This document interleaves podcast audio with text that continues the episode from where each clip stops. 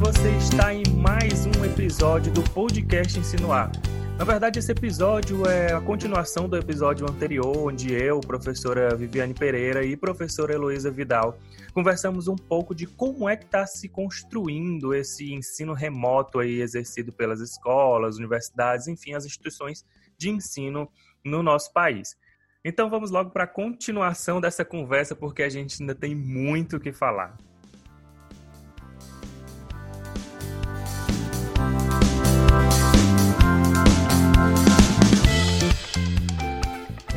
Falou aí sobre um pouco da realidade dos professores, da família, né? E eu acho um ponto importante que a professora Heloísa tocou foi na questão das tecnologias. Ela falou uma frase agora que me destacou, é, os professores eles estão em busca do saber fazer naquela, naquela ferramenta, né? uhum. né? Eles estão querendo o saber usar, não porque eles estão fazendo errado, enfim, mas é porque existe um, um, um, uma pressão emergencial para que se faça uma aula, para que se coloque um material no ambiente virtual de aprendizagem, ou que, enfim, para que se envie para os alunos. E aí eu lido muito com professores nas redes sociais, eu dou dicas, falo com um, falo com outro do Brasil, e é exatamente isso que está acontecendo. Os professores, eles, por conta da situação, eles estão querendo é, saber mexer numa ferramenta, seja, sei lá, num Kahoot, ou editar um PDF, ou no, no Mentimeter, que, que é um, um, uma, uma, tempestade de ideias virtual. É, ou seja, tem várias ferramentas que eles estão é, muito estressados em busca disso para saber usar para colocar lá primeiro você aprende a usar, depois, mas você também tem que ir atrás da questão de como usar aquilo, qual é a intencionalidade que se tem naquilo, é, é, o que, uhum. que o, como é que você vai usar. Aí não só o usar por usar, mas o como. E eu vejo que o que estressa também os professores é que não existe esse tempo, essa folga de, de, de até mesmo. analisar, de, de saber usar de uma forma que de testar isso deu certo, isso não deu certo. Hoje eu não vejo, pelo menos eu posso estar generalizando, mas pelo menos com os professores que eu tenho contato, eu não vejo muito essa, essa, essa, esse tempo, essa oportunidade. Ele Isso... não está vendo, Joel, de fato, não está vendo tempo para refletir sobre nada. Você está meio no botão automático, né? Aprende a fazer alguma coisa, vai lá, vai lá e faz. Se, a, uhum. Avaliar a eficácia daquilo, né? se está sendo produtivo para o aluno, se está sendo é, que você que em tempos normais você poderia fazer testagens, etc é, essa etapa está eliminada do processo, né? Então, você fica muito na tentativa e erro. Aí os alunos reclamam daquilo que você usou, que não gostaram, não sei o que, aí você não faz mais, vai tentar fazer outro. É, nesse sentido, não vai nenhuma condenação, porque é. o momento exige que seja desse jeito, é. né? Uhum. Mas, mas também a gente não pode generalizar e aceitar isso como a rotina, porque não, não não pode ser, né? Uhum. Poderia ser mais simples, poderia ser mais claro e poderia ser mais eficiente se se conhecesse as teorias que orientam tudo isso. Sim. Mas não há tempo para isso. Uhum. Acredito que agora, depois de se viver uma pandemia, as pessoas vão se preparar para a próxima, para não serem pegos de surpresa novamente. Sim. E aí a valorização da formação nesse tipo de coisa, Sim. acho que vai passar a ser pauta das políticas públicas, né? É. E nós, como educadores, estamos todos no mesmo barco, né? É, sim, a gente sim. também está nessa correria de aprender uma coisa, de resolver outra, de responder rápido, enfim.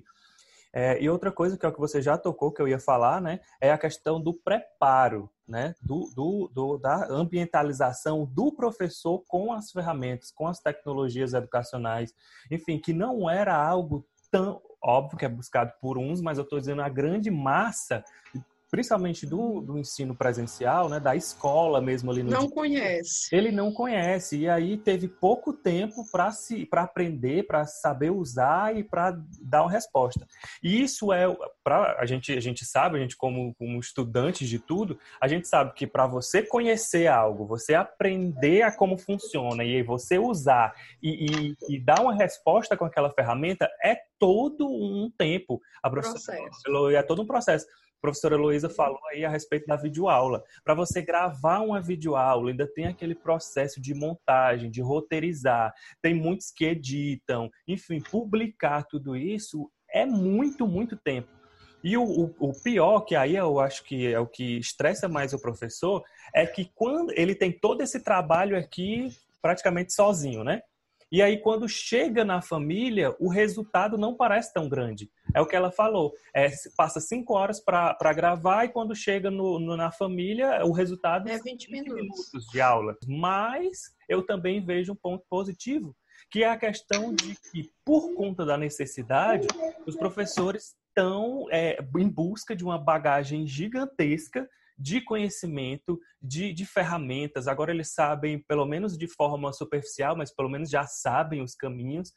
É, é, tem um, um, uma, uma, bagagem de, de, de, de possibilidades, de ferramentas, do que, que pode ser usado. Eu vejo os professores usando muito até as redes sociais. Só o que tem agora é Instagram, é YouTube, é Facebook, com dicas de como fazer uma coisa, como dar uma aula, como usar a ferramenta tal e tal. Ou seja, eu estou percebendo também um, um, juntar de mãos, aí falando entre aspas, tá? Dos professores.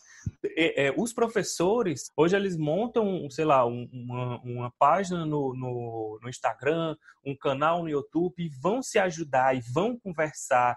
E, e isso gerou um senso de comunidade entre os educadores, de forma geral, que está muito que, e que eu acho que é, um, é, algo muito positivo, porque essa troca de experiência é muito positiva que está acontecendo. Os podcasts também, que aí é um exemplo insinuar também, está sendo muito debatido e fomentado sobre estratégias pedagógicas, sobre as, as metodologias ativas, sobre as, as tecnologias educacionais. Eu estou achando isso muito é, positivo.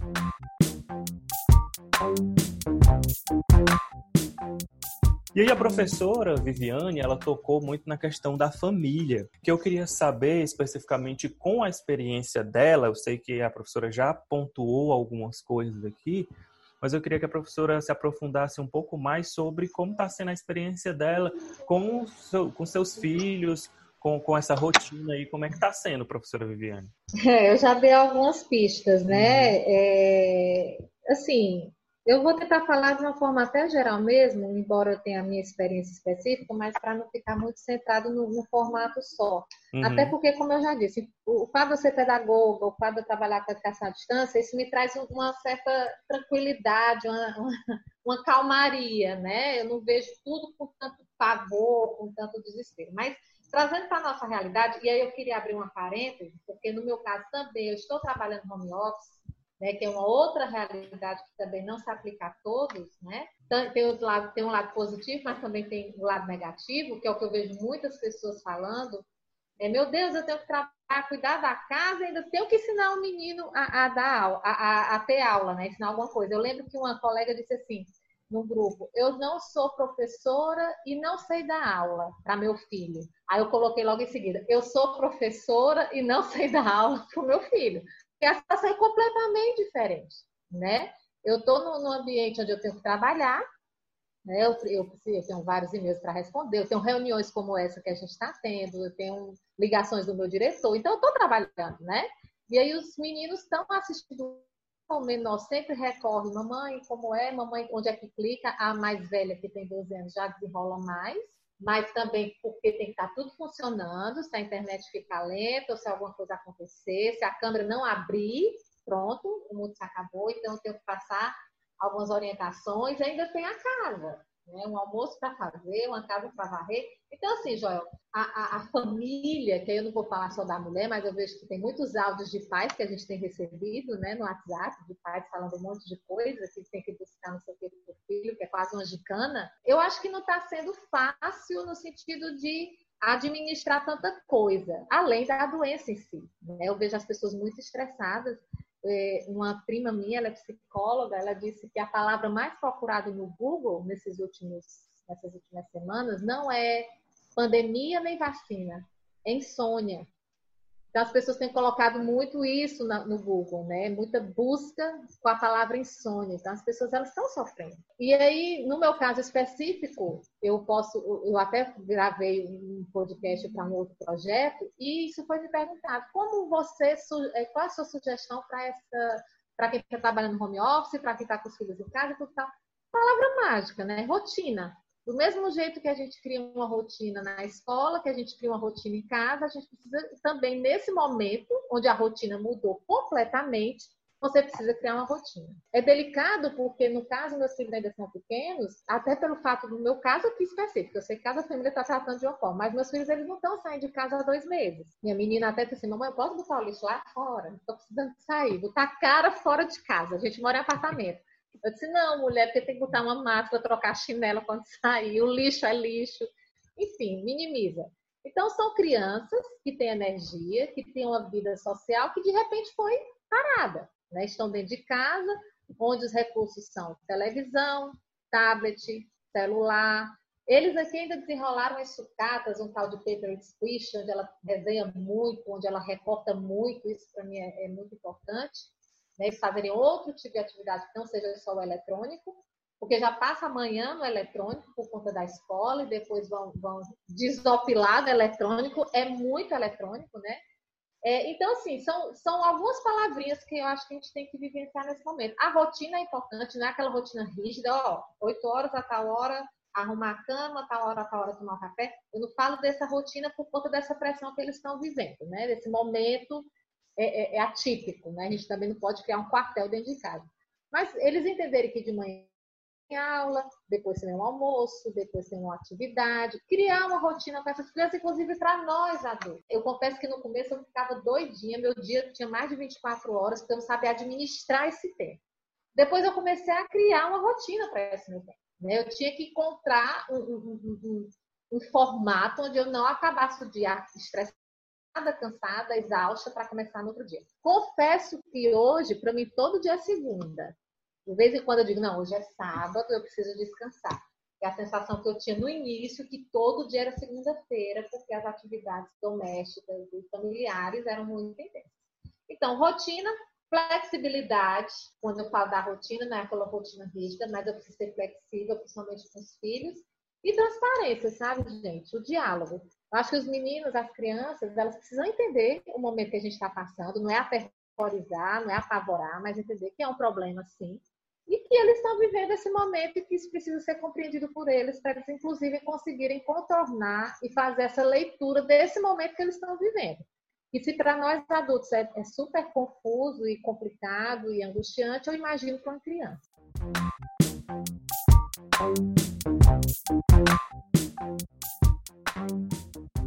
E ainda puxando o gancho aí dessa, dessa questão da família, né? E aí já indo para as dificuldades que os alunos eles encontram, ou que o que a professora Heloísa pode até complementar aí, porque ela tem um contato com os alunos, né, dela. O que eu vejo dos alunos é justamente o que já foi falado, né, mas eu gostaria de deixar isso bem pontuado, é que os alunos, é, a maioria, pelo menos do, do, ensino presencial, a gente ainda vê um, um certo preconceito com, com o ensino remoto, com o que eles é, chamam de educação à distância, né, que foi se fala muito de, do, das medidas que estão sendo colocadas agora é educação à distância mas de uma forma geral, né? Óbvio que tem uns que dão mais certo, outros que têm mais dificuldade. Como a professora é, Heloísa mesmo falou, é, a gente não pode chamar é, o que está sendo feito hoje de educação à distância por conta de to toda essa complexidade que ela já é, é, pontuou muito bem do que seria educação à distância mas as pessoas hoje, pelo que eu vejo, assim, de forma geral, vêm assim, ah, eu já não gostava muito de educação à distância. E agora, olha, ó, tá vendo o que estão fazendo? Isso não dá certo. Os desavisados, né, como a gente fala, as pessoas, assim, num, num senso comum, ele, eles estão refletindo de, dessa forma. Por isso que eu gosto tanto de pontuar aqui que educação à distância na maioria dos casos, não é isso que está sendo é, feito aí, tá? Porque eu tenho um certo receio de quando passar esse período de isolamento social, é, o, o preconceito que já se existia sobre a EAD cresça. Uhum. em vez de quando passamos por esse período, é, as pessoas entendam a, a, necessidade, entendam a importância é, de, desse, dessa metodologia, enfim. Eu, eu, tenho medo de pegar esse sentido contrário, das pessoas, sei lá, concretizarem um de forma assim superficial um preconceito que elas já tinham com, com a EAD, tá? Por isso que eu gosto tanto de bater nessa tecla que tem que ter cuidado na hora de chamar o que está sendo feito aí de EAD. Ô, Joel, você tem toda a razão e eu. Antes da Viviane falar, eu estava pensando naquela história do copo com metade d'água, né? Alguns veem o copo meio cheio, outros veem o copo meio vazio. Acho que depois de tudo isso passar, a educação à distância também vai ter, vai viver essa dualidade. Primeiro, pelo seguinte: tem muito professor que está fazendo isso revoltado, que não está gostando de fazer não e que não vai gostar depois também não, né? Está fazendo porque está obrigado a fazer, né? Tem muitos professores que, que abriu um novo para quem se abriu um novo mundo, que dificilmente ele vai voltar a dar as aulas no modelo que ele dava. Né? Você tem uma diversidade muito grande. Os quadros docentes, a quantidade de pessoas é muito grande. Então, você tem razão no seu temor de que a educação à distância, é, depois de tudo isso, passe a ser vista com descrédito, porque muitas pessoas vão avaliar famílias e docentes e gestores vão avaliar como uma coisa que não funcionou ou não funcionou direito, né? e outros vão ver como uma possibilidade muito ampla, né? onde um mundo de oportunidades, onde você possa integrar tecnologias, metodologias ao seu modelo convencional né? de aula, e aí é onde a gente chega a um conceito que já é muito trabalhado na educação à distância, mas que é pouco discutido no presencial, acho que agora ele vai começar a se fazer presente, que é o ensino híbrido, é? onde você traz elementos e aspectos e características da educação presencial, da educação à distância, que, que do ponto de vista dos estudiosos da EAD, é para onde a educação caminharia, né? para um ensino híbrido, para metodologias, é, transposições didáticas as mais variadas, onde as metodologias fossem adequadas, independente delas terem se originado na educação à distância ou na educação presencial. A expectativa do ensino híbrido já é uma, uma expectativa das pessoas é, que historicamente trabalham com educação à distância. Então, eu acho que depois que passar esse momento, nós vamos ter pessoas, né, educadores, famílias, é, alunos, professores, se posicionando nos dois lados. A educação à distância foi um fracasso, né, e, e o preconceito sobre ela aumenta, ou a educação à distância traz um mundo novo, né, é, no qual eu posso incorporar muita coisa no meu modelo de educação presencial e caminhar para um, para um ensino híbrido. Acho que essas duas posições vão aparecer. O meu maior medo não é sobre isso, porque quem trabalha com educação à distância, e vocês dois trabalham, sabem disso, né? que a, a vida toda a gente vai, vai conquistando as pessoas é, é, passo a passo, é?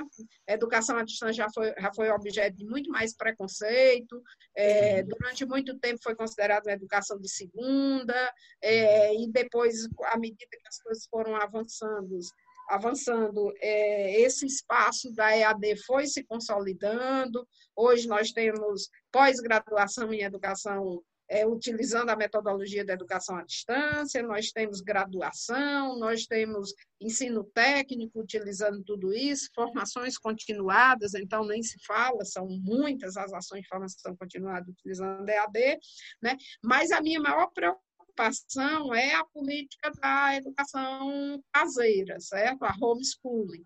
Ela, de fato, é, é uma pauta que paira é, sobre esse momento e que eu, eu tenho muito receio de como ela vai ser retomada após essa fase de pandemia. Né? Acho que a gente tem que ficar alerta o tempo todo quanto a isso, porque na educação básica, como eu falei no início, é, você discutir o uso da tecnologia é, é importante, é necessário, mas a gente sempre tem que lembrar que ela precisa ser mediada e uma mediação que, se, que exija e que se faça presente os encontros é, presenciais na escola. A escola tem uma função social, né? a escola é um, um aparato, é uma instituição pública, seja ela ou privada, mas é o local onde o saber historicamente acumulado é transmitido, é, é reconstruído é, e, e é onde se prepara as novas gerações.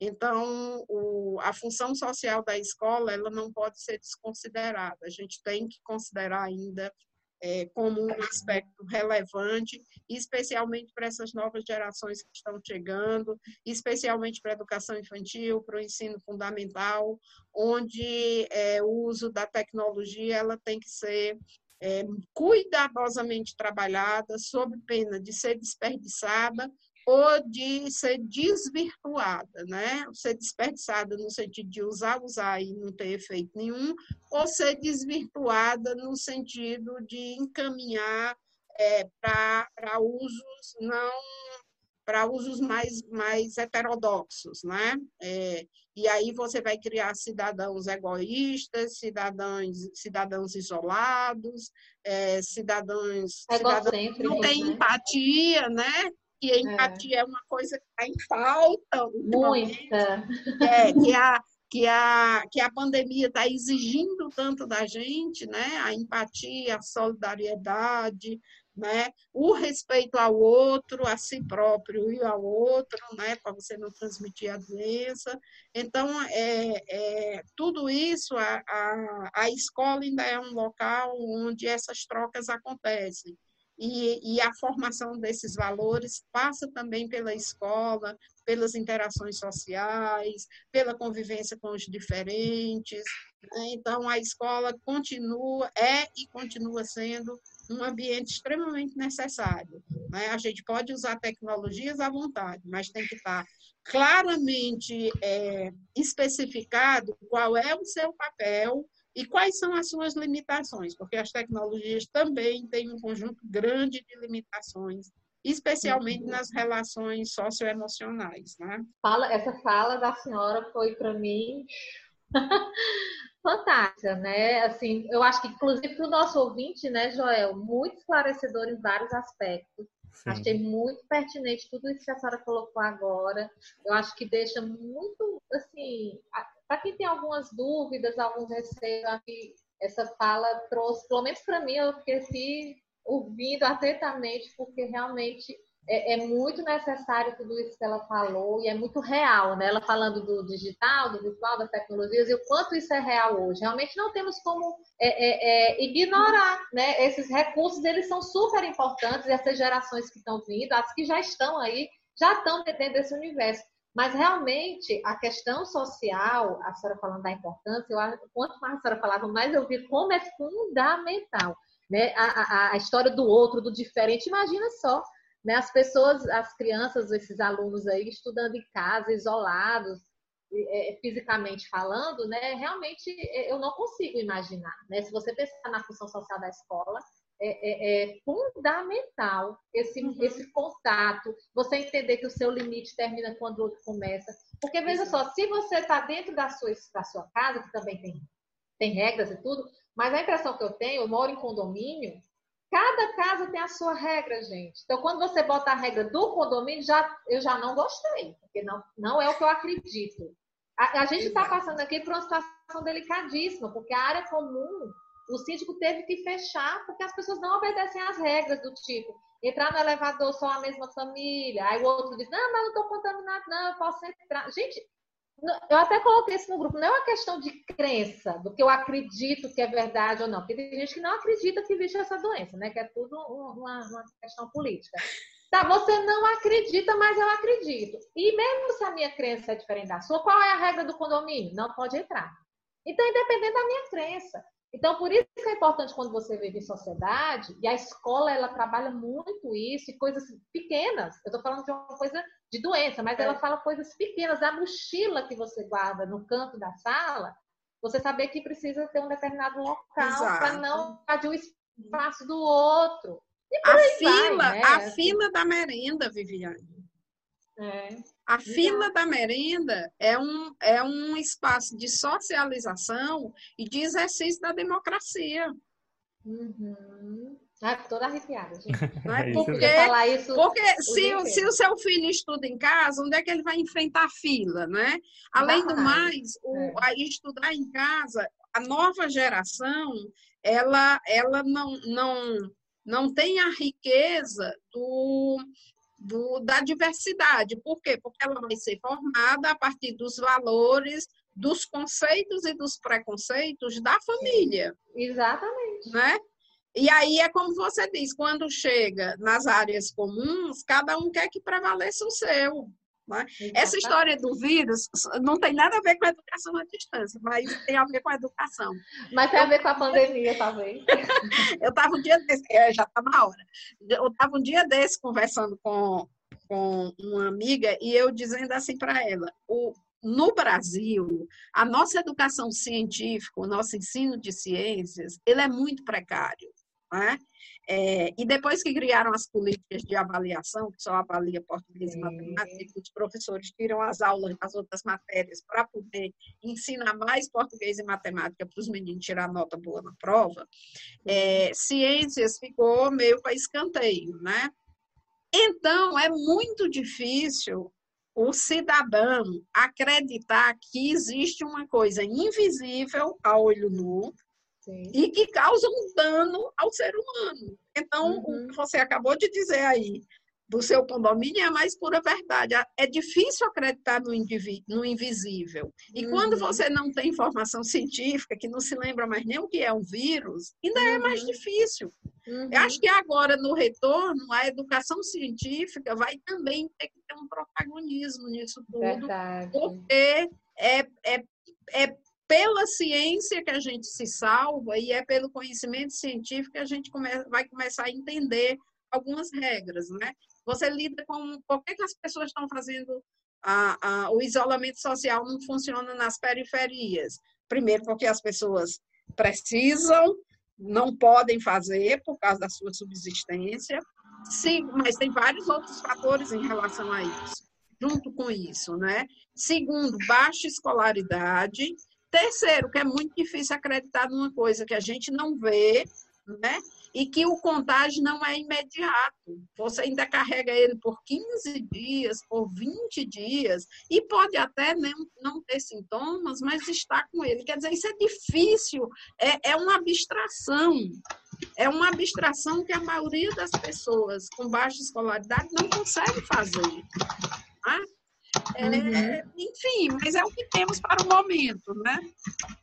Aí quando acontece com um da família, aí você passa a acreditar porque você viu ao vivo e a cores. É lamentável que o processo precise ser esse, né? Porque a ciência, desde quando você estuda nos anos finais, dos anos iniciais do ensino fundamental fala de vírus. Os meninos da Viviane devem estar estudando os vírus, né? Mas isso, isso precisa ser ensinado, reensinado, fortalecido, ampliado, porque é um conhecimento hoje que faz a diferença entre a vida e a morte.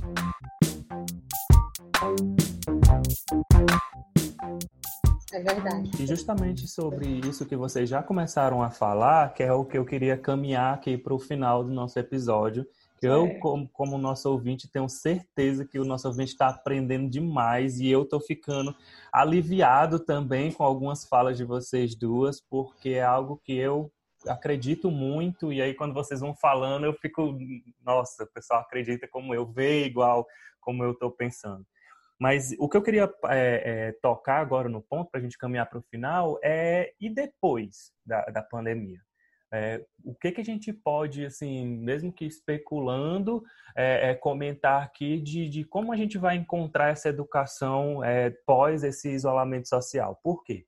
Porque os, os, profissionais da saúde já falam que a gente vai é, voltar para um outro mundo. os profissionais da economia também confirmam essa informação, de que o mundo que a gente deixou antes do, do isolamento não é o mesmo que a gente vai encontrar depois do isolamento. E aí, quando a professora Luísa foi falando da, da questão da, da homeschool, né? Isso é, é um dos pontos que a gente pode ser que encontre um debate. É, a gente já falou da questão da, da educação à distância, que uns vão lidar como algo positivo e outros nem tanto. Enfim, mas voltando, vão, voltando, o que, que a gente pode encontrar aí dessa nova cultura? Porque a gente vai ter que se, se adequar a uma nova cultura, né? se, pode, se é que a gente pode dizer assim.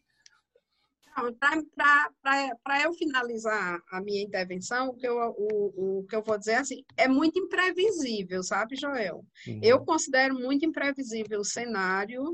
É, se, a, se a ideia é como vamos salvar o ano letivo, eu não tenho a menor ideia. Como, como eu falei inicialmente, isso precisaria ser pensado a nível de sistema, né? A, a, precisa haver diretrizes claras sobre isso. Né? Salvar o ano letivo sem aprendizagem vale a pena? É uma escolha? Ou prorrogar o ano letivo por dois anos? Né? Ou fazer um modelo de aceleração de aprendizagem, alguma coisa, é uma possibilidade? São questões abertas, porque a gente, na verdade, não sabe, não há uma diretriz nacional que oriente isso? Os estados dependem das diretrizes nacionais, porque nós somos uma federação, então o Conselho Nacional de Educação ou o Ministério da Educação precisam se pronunciar sobre isso para que no âmbito dos estados eles façam as adequações, os ajustes e tudo mais, mas eles precisam partir de uma, de uma deliberação maior. E até hoje isso não aconteceu. Então é um cenário incerto incerto, inseguro. É, talvez a melhor opção fosse se ninguém sabe, por exemplo, se vai haver um segundo pico de epidemia e que vai ter que fechar tudo novamente, né? Uhum. Mas eu acho que esse ano de 2020 ele não pode ser pensado sozinho, né?